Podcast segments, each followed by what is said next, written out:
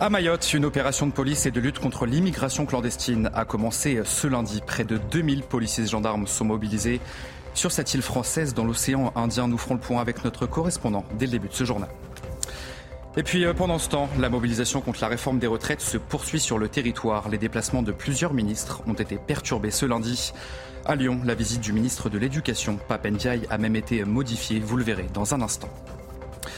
Des images saisissantes dans ce journal, celle d'un rodéo urbain dans un centre commercial. Ça s'est passé vendredi dans une commune près de Nantes. Les délinquants ont filmé la scène et l'ont posté sur les réseaux sociaux. Et enfin, la cérémonie d'ouverture des JO 2024 promet d'être un sacré défi. Des bateliers ont déjà été sollicités pour y participer. 116 bateaux sont déjà engagés pour faire de, pour faire de cette cérémonie une réussite. Rendez-vous sur la scène le 26 juillet 2024.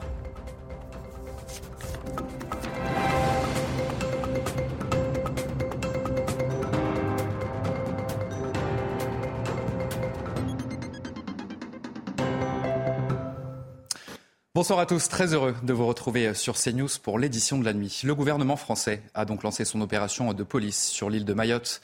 Près de 2000 policiers et gendarmes sont mobilisés sur place. Des opérations contre la délinquance et les bidonvilles vont être menées sur ce territoire français de l'océan Indien. On va faire le point sur place avec notre correspondant Jean Bexon. Alors ici euh, à Mayotte, en ce premier jour euh, de l'opération Wambouchou, la situation est très difficile. Euh, la population euh, est menacée. Euh, par exemple, on a pu avoir un, habitant qui a reçu des insultes, des invectives de la part de bandes de délinquants. Il y a aussi des dégradations très graves sur les habitations, comme à Tsunzu, où des jeunes sont rentrés dans les habitations pour les saccager, voire même pour les brûler. idem pour des véhicules qui ont été qui ont été euh, brûlés. Donc face à cette terrible euh, situation, le travail de la police est euh, remercié. les forces de l'ordre sont félicitées sur le terrain. La mission de la police ici à Mayotte depuis le début de l'opération Wambushu, elle se, traduit par une intensification des contrôles, notamment des contrôles routiers, des contrôles pour vérifier s'il n'y a pas d'armes blanches dans les véhicules et pour vérifier les euh, papiers euh, d'identité des automobilistes. La France souhaite donc renvoyer chez elle toutes les personnes en situation irrégulière sur cette île de Mayotte. La plupart d'entre elles sont comoriennes. Mais les Comores ont déclaré ce lundi avoir refusé l'accostage d'un bateau qui transportait justement des migrants. Et on va écouter le porte-parole du gouvernement des Comores. Comme vous le savez, l'opération Boucher a, a, commencé et comme on l'a dit précédemment, euh,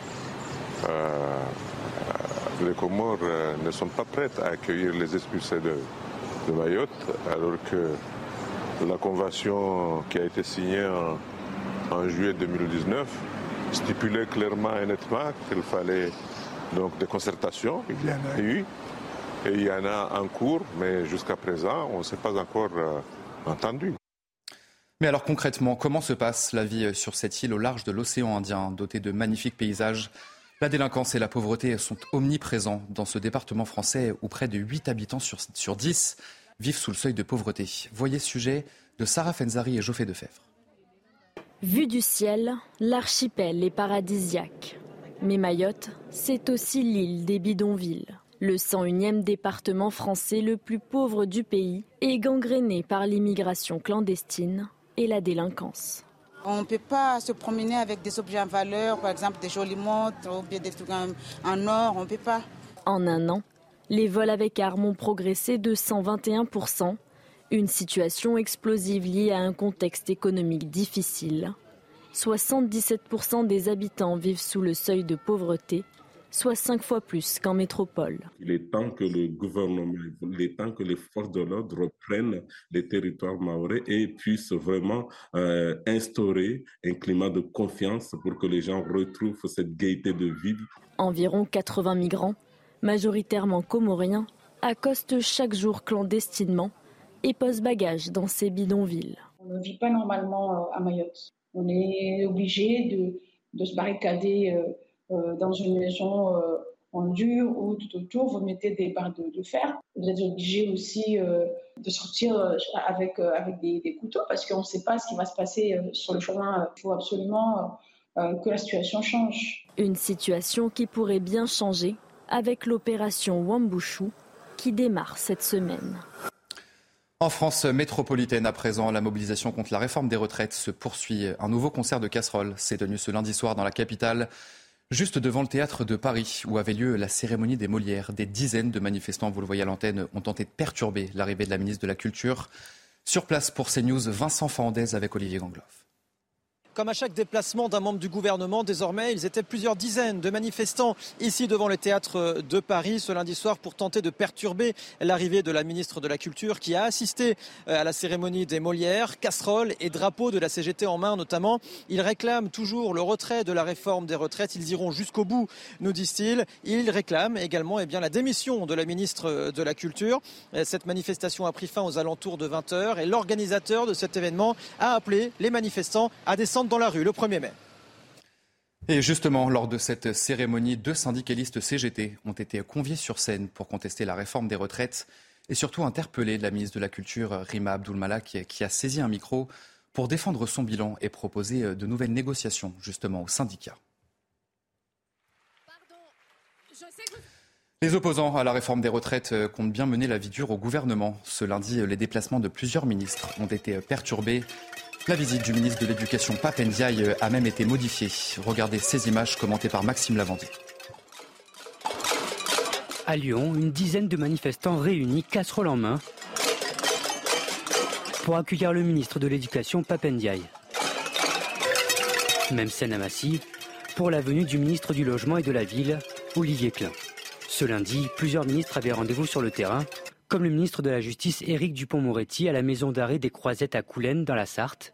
Des comités d'accueil qui ont le soutien de certains politiques comme Mathilde Panot et qui contraint parfois les ministres à annuler leurs déplacements.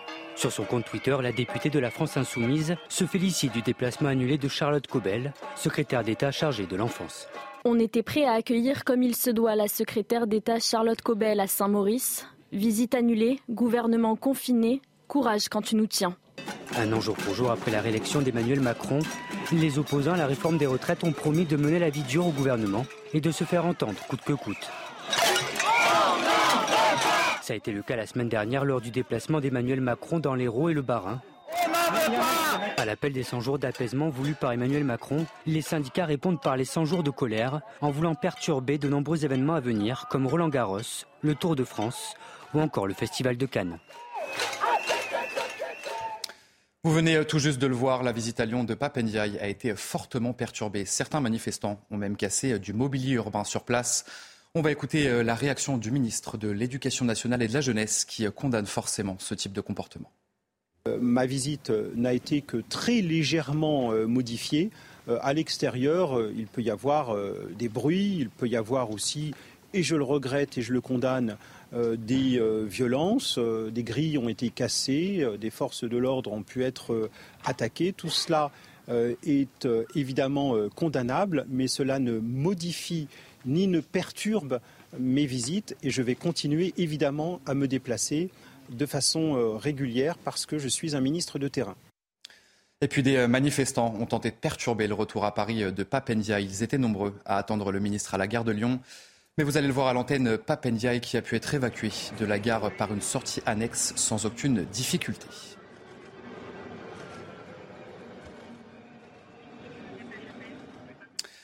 Ce lundi soir, une manifestation sauvage a eu lieu dans la capitale. Vous allez le voir sur ces images. Et vous le voyez sur ces images, plusieurs dizaines de personnes se sont rassemblées. Certains manifestants ont mis le feu à des poubelles.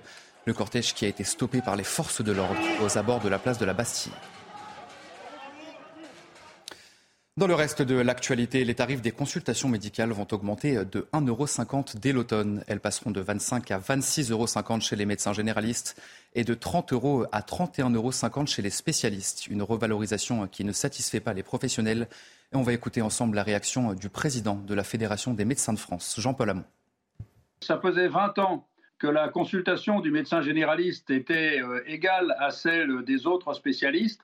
Or, euh, le gouvernement qui vient d'instaurer une dixième année euh, d'études pour les seuls médecins généralistes, c'est-à-dire qu'ils égalisent la, durée de consultation avec les autres spécialistes, euh, une dixième année à faire exclusivement dans le désert, pour la première fois depuis 20 ans, il y a un différentiel de 5 euros entre la consultation du médecin généraliste et celle des autres spécialistes. Je peux vous dire que tous les messages que j'ai euh, depuis qu'on a appris la nouvelle, euh, les médecins sont, vraiment très, très, très en colère. Et, et je pense que ça ne va pas rester comme ça. L'actualité est également marquée euh, par la situation très tendue dans certains hôpitaux français. C'est le cas notamment à Aulnay-sous-Bois, en Seine-Saint-Denis. Depuis vendredi, les urgences acceptent uniquement les patients transportés par les secours. Les autres sont désormais redirigés vers des cliniques. Reportage Mathilde Couvillère-Flournoy et Jeanne Cancard. C'est l'un des hôpitaux les plus importants de l'île de France. Avec pas moins de 400 000 habitants dans la zone qu'il couvre, le CHI Robert Ballanger à Aulnay-sous-Bois fait face à une pénurie importante de médecins. On a un manque cruel de médecins, que par rapport à la nouvelle loi qui est passée, euh, les médecins intérimaires ne euh, veulent plus venir euh, travailler par rapport à leur salaire. Donc bah, du coup, si on n'a pas de médecins, bah, on ne peut pas soigner les gens. Depuis l'application de la loi RIST entrée en vigueur au début du mois d'avril, les médecins intérimaires voient leur garde de 24 heures plafonnée. À Robert Ballanger, sur 4 postes de médecins, 3 sont intérimaires et ne viennent plus. Un seul médecin doit donc assurer tous les soins. Cette infirmière déplore le manque de moyens. On manque de personnel en fait. Faut pas se mentir que par jour on peut être euh, à moins trois infirmières, donc c'est-à-dire on comble les postes des autres. On, se dit qu'on a choisi ce métier-là pour pouvoir entre guillemets euh, sauver des gens et en fait on se rend compte que ben, en fait on peut pas le faire parce qu'on nous donne pas les moyens de le faire. On n'a pas les moyens, on n'a pas les capacités, euh, on n'a pas le budget, on n'a pas les locaux, on a strictement rien pour pouvoir faire tout ça quoi. Le délestage se poursuivra jusqu'au 2 mai prochain tous les soirs de la semaine. Seuls les cas dits critiques seront pris en charge par les urgences. Tout autre chose dans ce journal, les rodéos urbains continuent de gâcher la vie des Français. Le dernier en date remonte à vendredi soir dans un centre commercial près de Nantes. Les images publiées sur les réseaux sociaux par les délinquants sont saisissantes. Marie Sabourin, Célia Barotte avec Thomas Bonnet. Les rodéos urbains s'enchaînent et se ressemblent. Dernière en date, vendredi, aux alentours de 17h, trois engins motorisés font irruption dans ce centre commercial situé au nord de Nantes. Un nouveau rodéo filmé par l'un des protagonistes est diffusé sur les réseaux sociaux.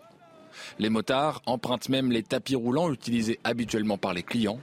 Ces commerçantes témoignent anonymement de leur stupéfaction face à cette scène.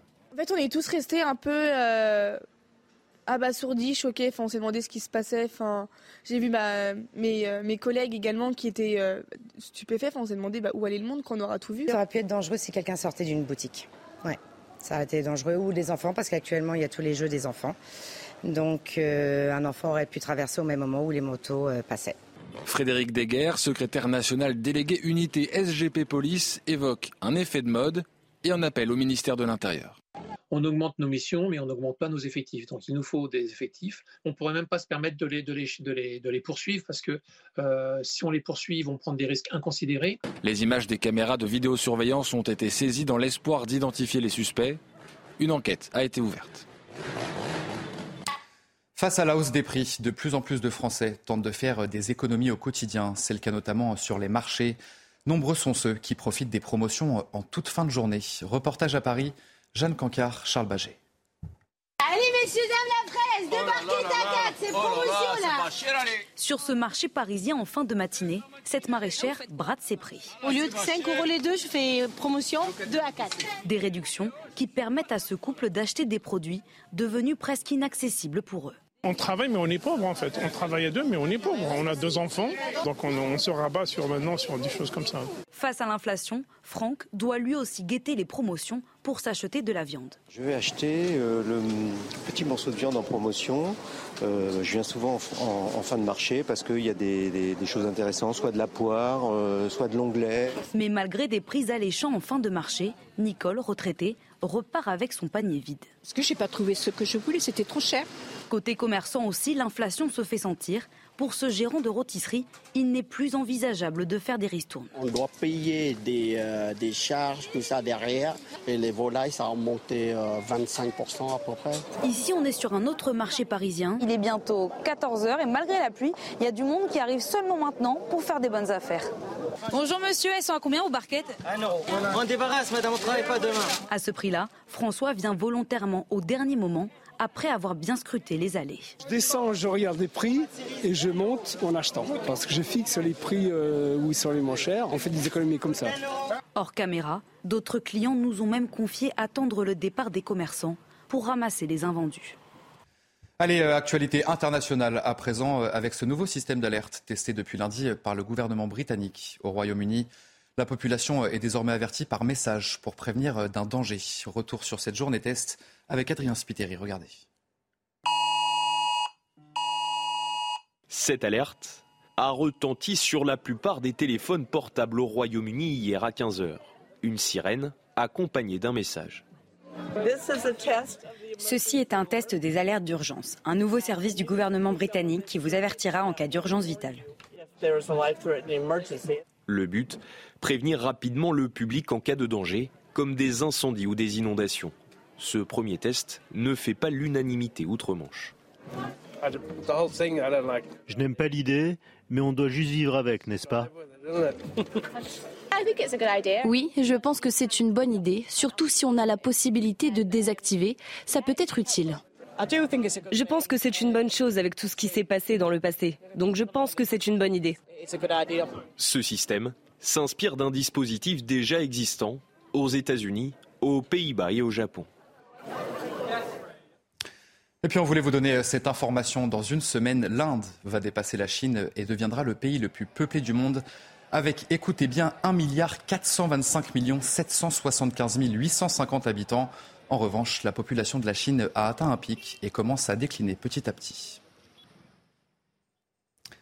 Allez, retour en France pour terminer ce journal et on va parler de la cérémonie d'ouverture des Jeux Olympiques 2024. La cérémonie aura lieu à Paris et elle promet d'être un sacré défi à relever. Des bateliers ont déjà été sollicités pour y participer. 116 bateaux sont déjà engagés pour faire de cette cérémonie une vraie réussite. Image commentée par Geoffrey Defebvre. Regardez.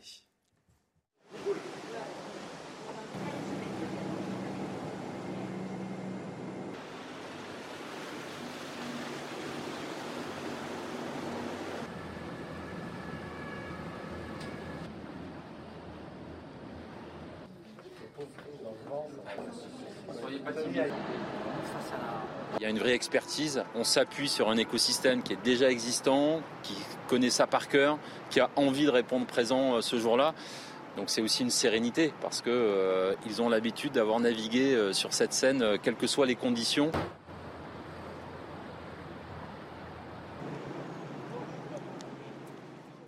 Allez, on se retrouve tout de suite pour votre journal des sports.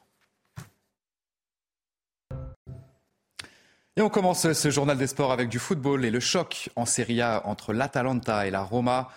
Pasalic inscrit une magnifique reprise de volée pour le premier but de la rencontre. Toloïd double la mise pour l'Atalanta.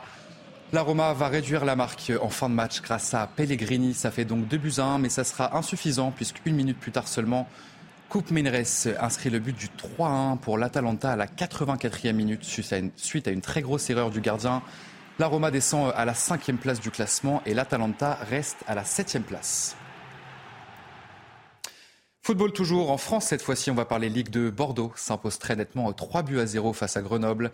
C'est Madja qui ouvre le score juste avant la mi-temps, ça fait donc un but à 0. En seconde période, David Chavili enfonce le clou peu avant l'heure de jeu en gagnant son face-à-face avec le gardien. Vous le voyez à l'antenne, ça fait donc 2 buts à 0 pour Bordeaux. Enfin, Madja inscrit le but du 3-0 à la 63e minute d'une superbe frappe barre rentrante. On va la voir ensemble, cette magnifique frappe. Les Girondins reprennent la deuxième place du classement avec un petit point d'avance sur Metz et se rapprochent de la montée en Ligue 1. Allez, enfin à Paris, les Jeux Olympiques 2024 approchent à grands pas, je vous le disais, et l'ambition est très claire pour les organisateurs, tenter d'avoir des Jeux sans dopage. Et pour ça, 300 préleveurs seront formés. Regardez ce sujet, il est signé Benjamin Brito.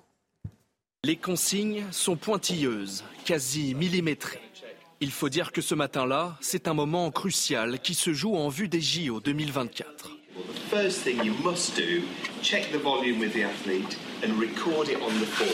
Au siège du Comité international olympique, journée et formation pour ceux que l'on surnomme les apprentis préleveurs. Leur rôle est capital, contrôler les athlètes pendant les JO dans le cadre du programme antidopage.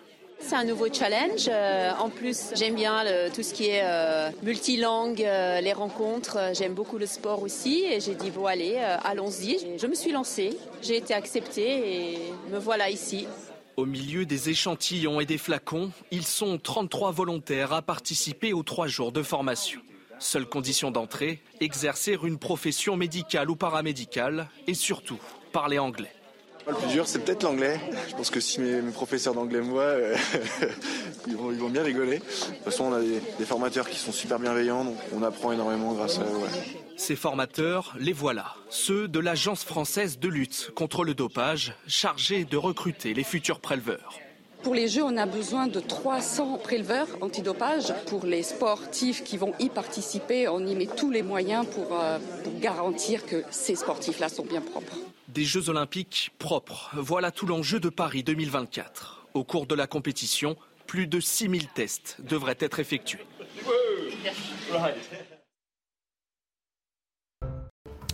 Allez, vous restez bien avec nous sur CNews dans un instant. Un prochain journal. À Mayotte, une opération de police et de lutte contre l'immigration clandestine a commencé ce lundi. Près de 2000 policiers et gendarmes sont mobilisés sur place. Vous verrez toutes les images dans notre prochaine édition. Je vous souhaite une très belle nuit à tous sur CNews. Retrouvez tous nos programmes et plus sur cnews.fr.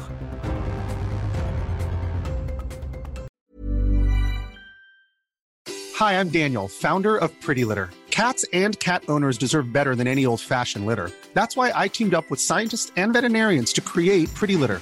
Its innovative crystal formula has superior odor control and weighs up to 80% less than clay litter.